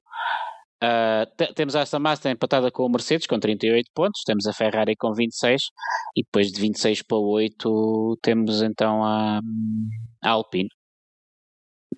Isto não quer dizer grande coisa ainda, que passaram duas corridas, não é? Mas... Sim, não nos podemos esquecer que é, é- é- em formato normal que nós estamos a dizer, basicamente as equipas vão lutar pelo, ou pelo nono e pelo décimo, ou se for mais alguma coisa é porque algum dos outros carros teve problemas. Sim, Ah, vão ser três pontinhos, de- quatro pontinhos. três pontinhos, quatro pontinhos e basta num fim de semana ah, haver um desastre qualquer em que alguém ah, alguém tem uma, um grande problema no carro e depois tem de vir e aquela coisa e, e um Norris, um Magnussen, não é? um piloto desse género faça Sim. um P4 já com um ganha safety mais car, pontos com uma chuva, com uma red flag, uma coisa assim. Que pode, pode perfeitamente acontecer, quase todos os anos acontece pelo menos uma ou duas acontecer. vezes. Sim, e basta acontecer uma situação dessas para ganharem pontos o suficiente para não, eh, não ser representante do, provavelmente do lugar do carro naquela, no campeonato, mas só o facto das equipas estarem a lutar por tão poucos pontos faz com que eh, essa equipa passe à frente de, de outras equipas. Ah, por isso, não sei, não, não, não- até- é- é- tudo o que não seja Red Bull, Aston, ah, Mercedes e Ferrari, eu acho que vai, não se vai ter assim grandes previsões até o final do ano. Com o que é que poderá acontecer? A não ser que eu acho que a única certeza que podemos ter é que a AlphaTauri vai ficar em último. Pois. Estou a pegar porque o, o Tsunoda ah, estava a surpreender, sinceramente, embora não tenha conseguido nenhum ponto, Sim. até estava com, com bastante bom, bom ritmo. Ah, Sim. A, está a com mais cabeça do que eu estava à espera. a Alpha Tauri parece ser uma daquelas equipas que tem a sentença lida, portanto, é, acho que praticamente estará à espera de novos, novos donos. Falamos disto da última vez, ah, não sei, eles asseguram que não, querem manter. Sim. Se bem- E na Red Bull, não sei, porque já tivemos esta semana o Helmut marca bo- às bocas aos patrões. Não sei se ouviste. Eu nem sei se, se- se- não será aqui que o Hamilton Mar se não, não houve- eu, eu, eu vejo mais como um realmente Helmut Marco contra todos. Pareceu-me. Ahm, não sei se o Helmut Marco naquilo que está a fazer que, que tem muitos aliados dentro da equipa. Sou sincero. Sim. Porque. Incluindo, incluindo, incluindo o Christian Horner.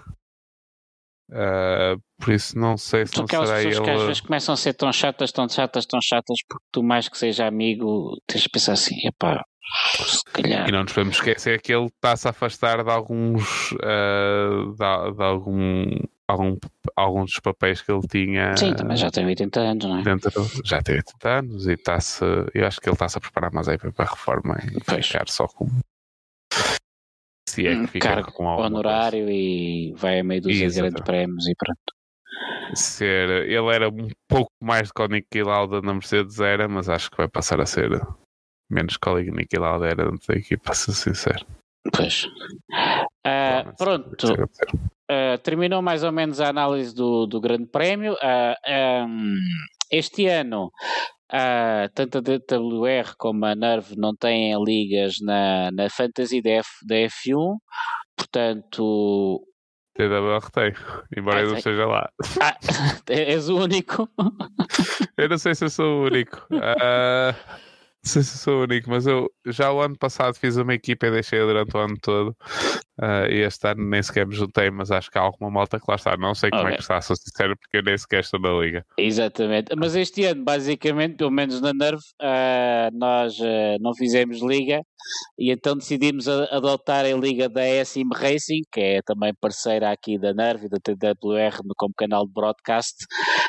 neste momento, em primeiro lugar, está o Igreja S Cosme Racing Team. Uh, segundo lugar, o Box Box Box 5.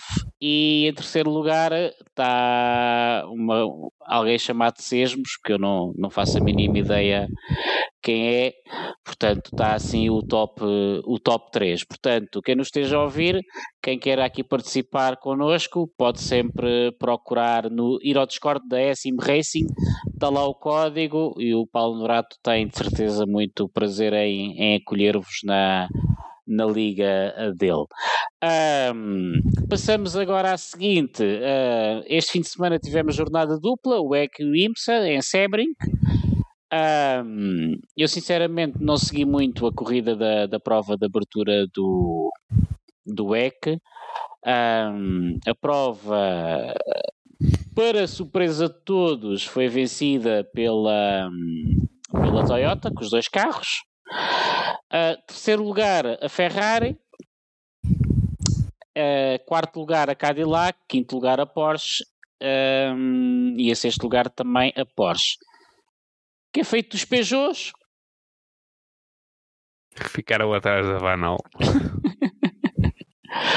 uh, eu, sei que, eu sei que ninguém tem paciência para ir lá para trás, mas eu disse no podcast que a Peugeot estava a gostar do projeto da Peugeot e que o projeto da PSA teria muito potencial e que eles saberiam bem o que estavam a fazer, dado o historial.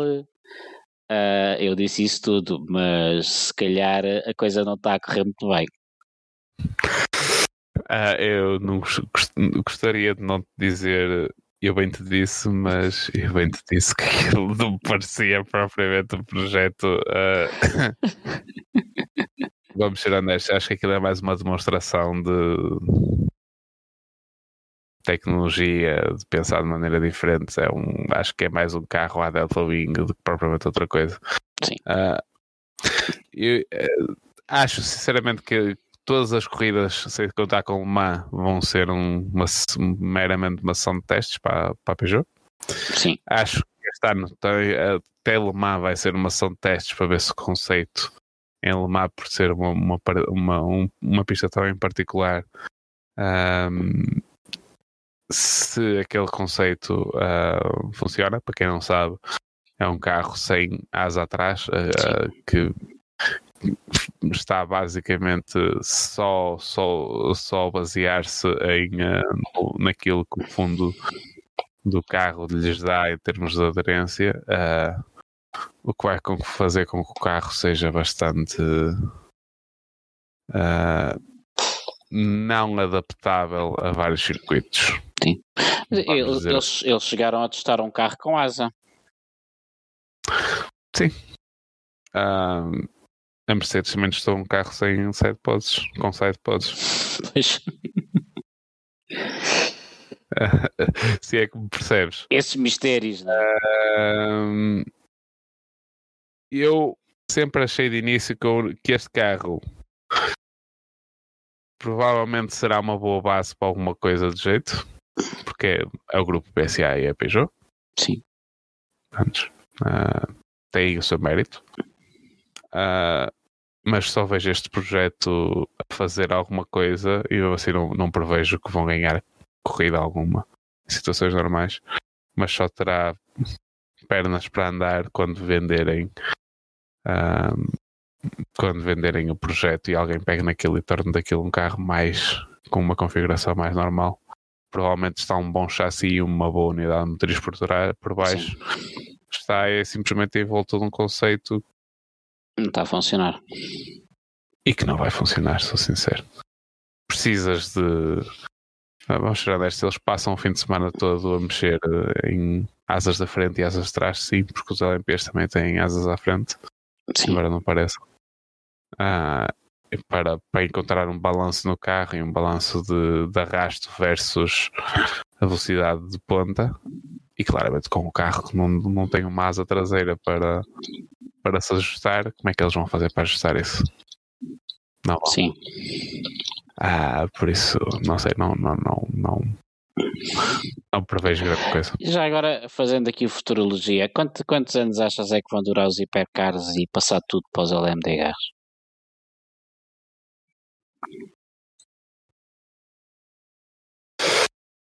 Sinceramente, eu não acho que os LMDHs vão funcionar como as pessoas que vão pensam que vai funcionar. Sou honesto. Um, acho duvido que algum LMDH alguma vez ganhe uma. Pode ser opinião não popular. Mas eu não, não vejo. Já, já, tivemos essa conversa assim aqui. Eu não vejo como. Eu vejo os LMDHs como sendo, entre aspas, os GT3 os protótipos. Uh, vejo os LMDHs a serem um bocado o substituto dos LMP2.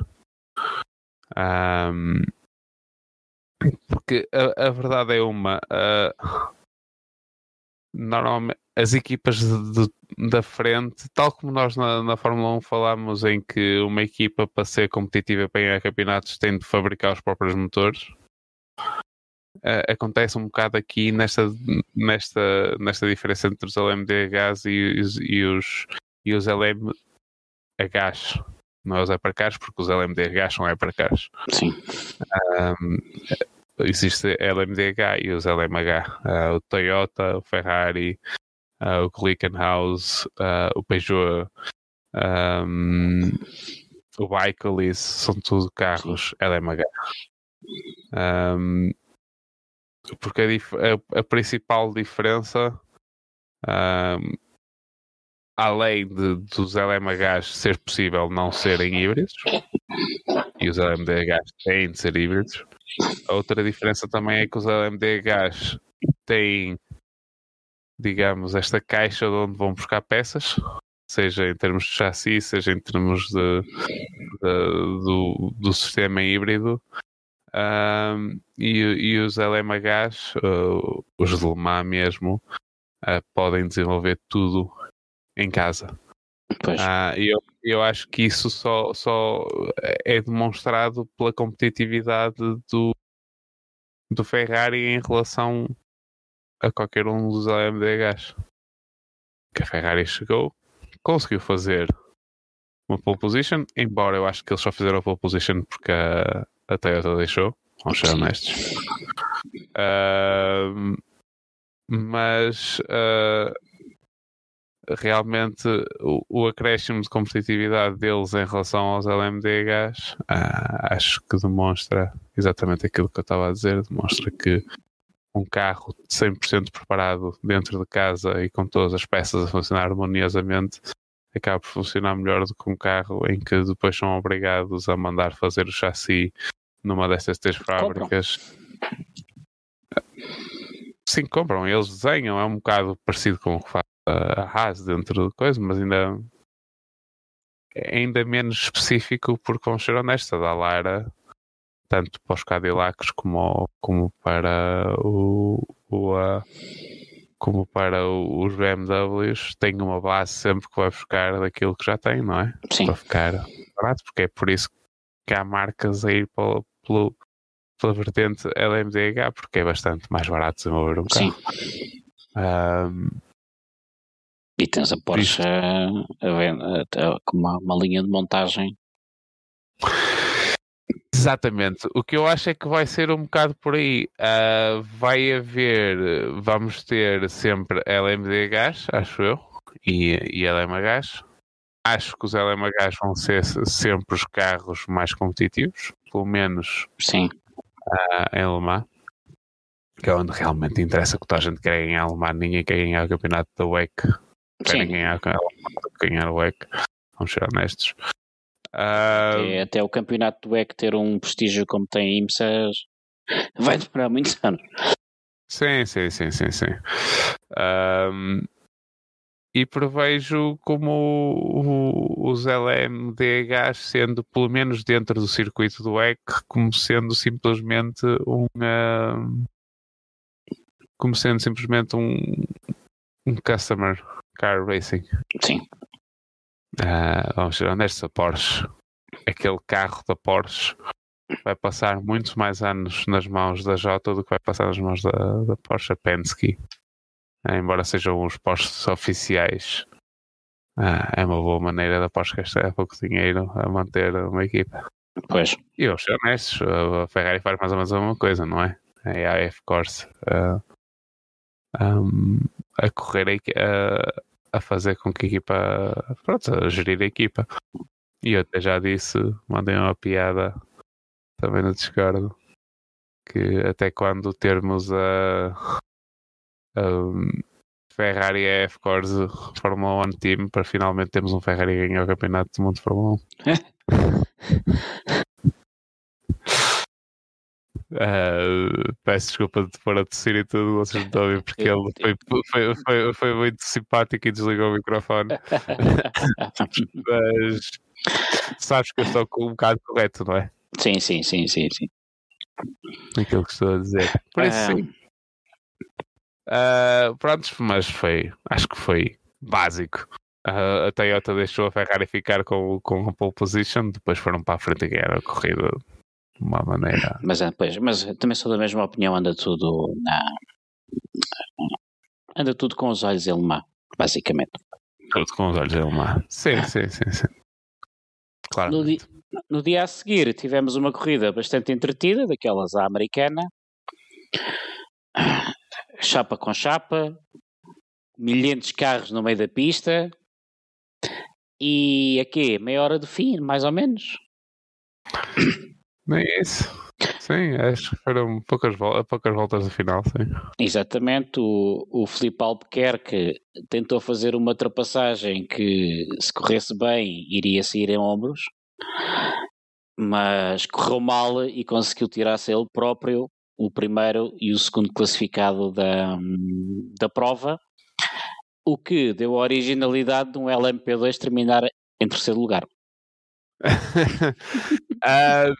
aquilo que aconteceu, uh, e eu vi o incidente, acabei por depois ver o incidente, não vi a corrida, mas vi o incidente. Um, o que aconteceu foi uh, eles estavam bastante próximos um do outro e era um Porsche que ia à frente, não era? Se não estou enganado. Era um Porsche que ia à frente, sim. Era um Porsche que ia à frente. É porque era à noite, já não estava a conseguir ver muito sim. bem, porque eu não vi. E era o Acura do, do Filipe Albuquerque, que teve uma boa corrida, que ele correu na corrida do EC, foi dupla jornada também para ele. Teve, sim, sim, já. Lá de trás até de segundo lugar, um, a dois segundos apenas da vitória em LMP2 com a United Autosport. Um, no dia seguinte correu com a Acura e iam ele tentou tirar partido à saída da primeira curva que estavam muitos carros mais lentos, categorias mais lentas. Sim. Ele decidiu ir para dentro uh, e apanhou o Porsche um bocadinho a nanar. Um bocadinho, teve, muito teve a nanar. Ali, teve ali uma, uma hesitação, sim. Exatamente, em que se manteve ao lado direito. O Filipe Albuquerque meteu-se para dentro. A pista não é muito larga naquela zona. Nadinha. O Porsche não viu que o Filipe estava lá. Claramente não viu que o Filipe estava lá. Um, e foi para a esquerda. E o Filipe não teve mais nada, teve, teve tipo, ou batia contra ele e o empurrava, também podia correr mal da mesma, ou ia para a relva, foi para a relva, perdeu completamente o controle do carro. Sim, e, o carro foi para ali fora. O carro foi para ali fora, sem ele ter hipótese de ir parar. E não sei se reparaste, mas a Lina teve a decência e cabeça para fazer sinais de luzes para avisar o Porsche que, que, que estava descontrolado, carro descontrolado, não sei se reparaste a sua Sim, sim, sim, sim, sim, sim. Ter frieza na cabeça de hum. fazer isso. Um, mas o Porsche na situação que estava nem que não teve hipótese e tiveram uma pancada grande, mas depois a pancada pior ainda foi a seguir um carro que vinha atrasado, mano, não Foi o Porsche, foi o Porsche que vinha em terceiro lugar. o Porsche vinha em terceiro lugar. Ah, foi Exato. Porsche, que Foi. tinha sido o LMP2. Sim. Então foram dois Porsches e um Acura que foram Sim. à vida. Ahm, por isso sim, acabou ali a corrida para eles. Ah, sim, foi. Voltando atrás, talvez seja uma. Há bocado estávamos a falar que os LMDHs talvez nunca possam vencer as, as 24 horas de Le Mans. Nós também dissemos tudo pode acontecer em 24 horas e tivemos aqui o exemplo do Filipe que ah, sim, neste caso são 12 horas, não é? Mas. Pois. V- vamos por assim, as corridas nos Estados Unidos são um bocado diferentes das corridas europeias. Ah, é a pista mais também é diferente. Neste caso a pista foi exatamente igual, não é? Tivemos, uh, Ah, sim, aliás, sim. no fim de semana da pista. Sim. Um, mas é muito mais aceitável os toques e raspar e empurrar, etc. Um, O próprio Filipe, desculpa E- interromper-te, o próprio Filipe disse numa entrevista que ele prefere as corridas nos Estados Unidos às europeias. sim. Ah, acredito que seja mais engraçado quando, principalmente como ele faz, que a maior parte das vezes ganha. Pois, quando, quando, quando se leva com o Felipe em cima é que não deve ser uh, muito não deve ser muito engraçado que ele já fez cada ultrapassagem em, em IMSA, cada pessoa Uhum. ficar assim um bocado pasmada mas não não uh, não, uh, não esconde a minha admiração que tenho pelo Felipe Albuquerque que na minha opinião é o melhor piloto de protótipos da atualidade também Ah, concordo. e, e há, há muita gente com essa opinião, simplesmente, lá está, infelizmente nasceu num país de, de tesos e não, não tem dinheiro para levar mais, a- mais à frente. Sim. Ahm, ah, e, e pronto, e, infelizmente tirou fora da coisa. Ele tentou uma daquelas ultrapassagens ah, espetaculares, forçadas que ele costuma fazer em IMSA. Desta vez. É, é- Ah, É, é muito, é muito complicado. Eu, eu não posso culpar o.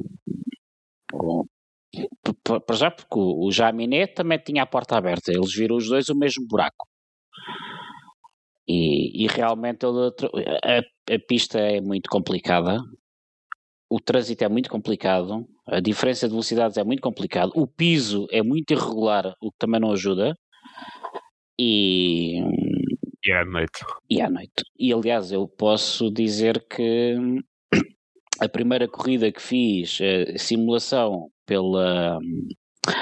Não pela TWR não existia, mas por- pela vossa equipa, ah, aconteceu-me mais ou menos uma coisa parecida, estando eu no lugar do, do Jaminé. Porque tu atrapalhas com o trânsito que está em frente, há muitos carros em pista e basta levantares o pé um bocadinho, cai-te tudo atrás. Portanto, não acho que ali não, não, não ah, acontece. Acontece. Sim. Bom, e agora Sim, que já que estamos a comparar o Sim Racing ao, ao Real, que é uma coisa que há pessoas que gostam muito, ahm, vou passar para o Sim Racing. Ah, da minha parte, ah, estamos à espera de iniciar o campeonato do Nerve, do Nerve GT, ah, que será dentro de um mês e meio. Vão atentos às nossas redes sociais. Da tua parte, Pedro, queres acrescentar alguma coisa?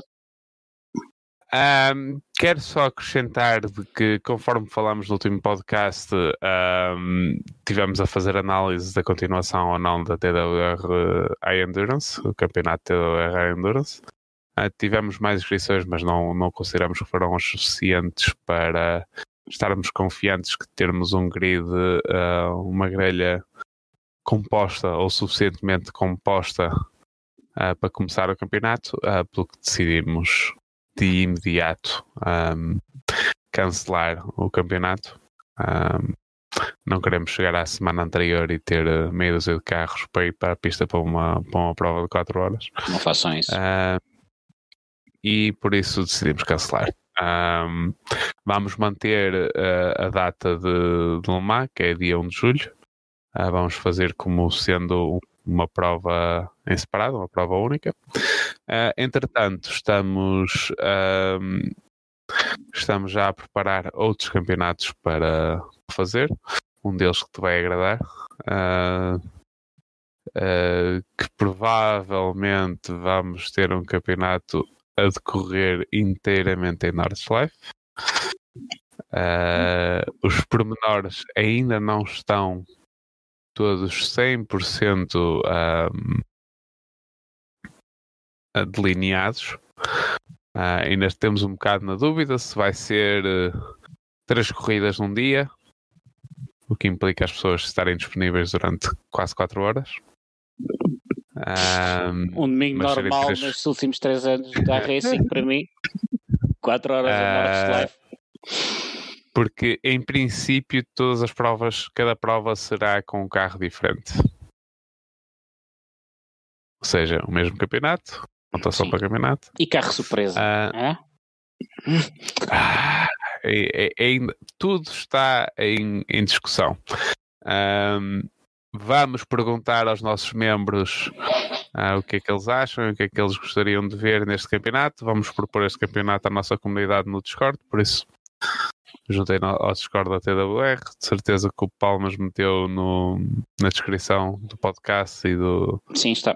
Falta uh, só o site da TWR que eu não consegui encontrar. Ah, mas uh, se forem ao Discord, a discussão vai ser lá, não vai ser Sim. no site, vai ser no Discord. Por isso, uh, se quiserem opinar e se quiserem dizer o que gostariam de ver, vejam lá.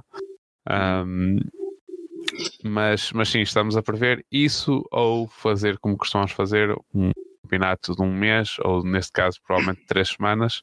Sim. Um, em que fazemos uma corrida por cada domingo, em princípio vai ser ao domingo, domingo à noite. Um, à semelhança do que têm feito. À semelhança do que temos feito, embora o último campeonato tenha sido ao sábado, provavelmente o próximo irá ser ao domingo, voltar àquilo que tínhamos feito no final do ano passado, porque nos pareceu um, um horário um bocado mais apetecível a mais gente todos. Acho que quem correu ao sábado pode correr ao domingo e há malta que podia correr ao domingo que não, não podia correr ao sábado, por isso acho que vai ser um bocado mais Sim, o, sábado, o, sábado, o sábado às vezes é mais complicado. Um, aliás, tu viste é o último, os últimos quatro, as, o último campeonato, eu por coincidência não estive cá nenhum dos sábados. Pois. Uh, sim, temos outro campeonato. Temos outro campeonato que é ainda maior e mais apetecível. Não me posso esticar em pormenores porque ainda não há nada para anunciar. Há simplesmente uma ideia de uma parceria com o Real. Uhum campeonato e de um evento que há no Real uh, e de nós sermos os responsáveis pela versão virtual desse campeonato que neste momento ainda não tem versão virtual. Sim. Uh, não vou falar daquilo que é porque, como devem imaginar, uh, se for para ir para a frente, uh, as pessoas que, que, estão na parte do real e que têm os direitos de imagem do campeonato no Real uh, não vão achar muita piada a nós anunciarmos isso antes de tempo, antes sequer de termos um pré-acordo feito, por isso não, não, vou, uh, não vou anunciar aquilo que é. Um, a única coisa que vou dizer é que finalmente temos o conteúdo disponível no iRacing para poder fazer esse campeonato. Era essa a minha pergunta. é, é, é, é, o, a única dica que deixo aqui, uh, mas não vou falar mais porque, um, porque não, não podemos. Uh, queremos realmente realizar este, este projeto. É um projeto bastante interessante um, e não queremos e não queremos anunciá-lo. Sim. Por enquanto.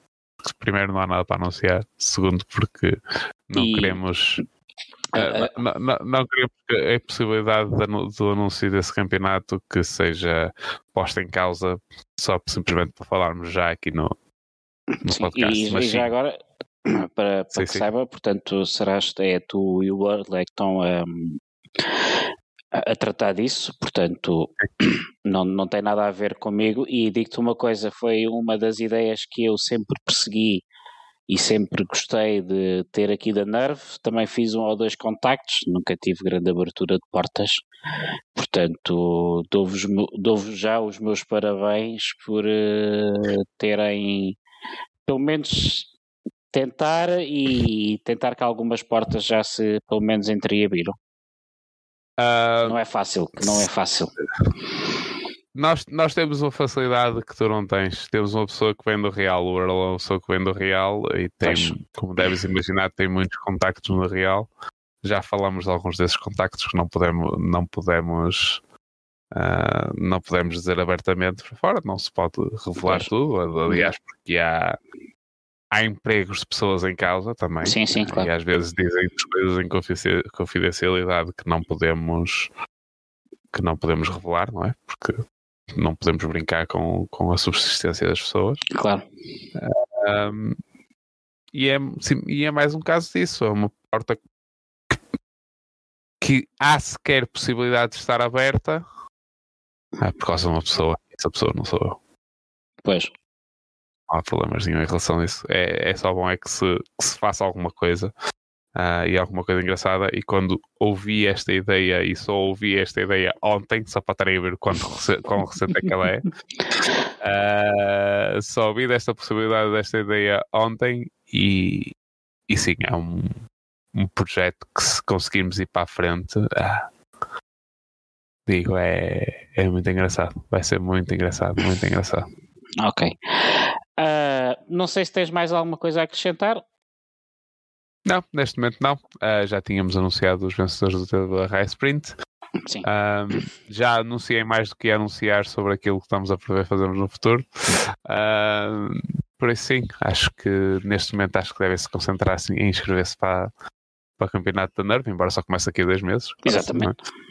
Uh, mas sim, tudo o que nós TWR organizar, organizarmos, à semelhança da Racing Nerve, Uh, vai ser, embora organizado pela TWR, vai ser com parceria da Nerve também. Exatamente. Espero bem que nos ajudes, que nos continues a ajudar tal como se precisares da nossa ajuda para. Exatamente. E não, não fazer como uh, fiz no último campeonato, que era baldar-me completamente. Olha, preciso de ajuda nos comentários. Oh, pá, eu tenho aqui um fim de semana já marcado, mas à minha espera, não dá.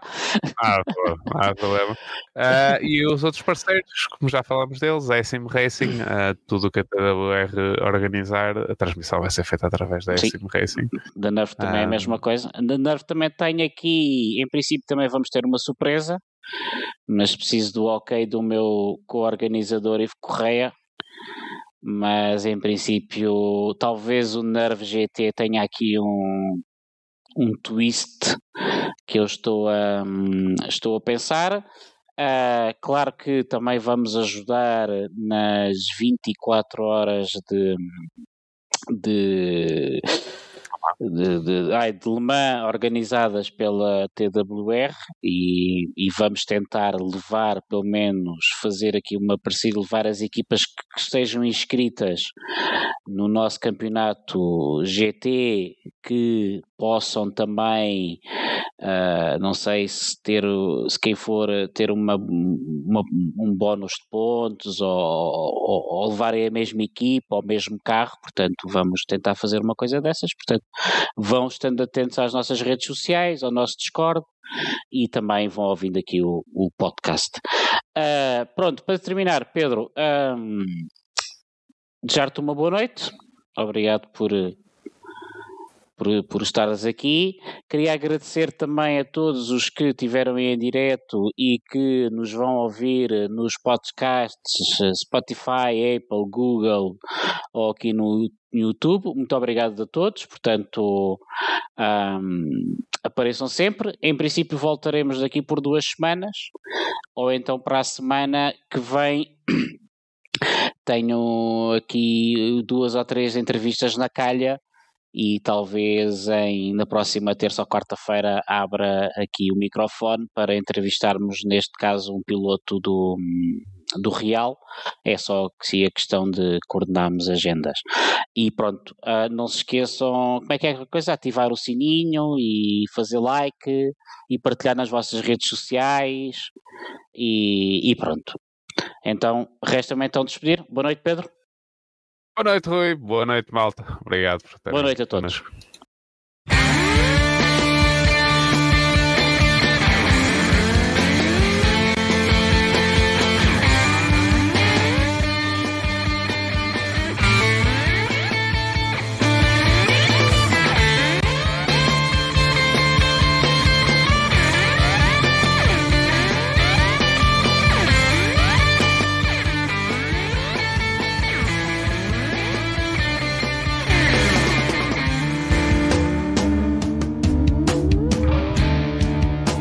Bump Draft and Pray is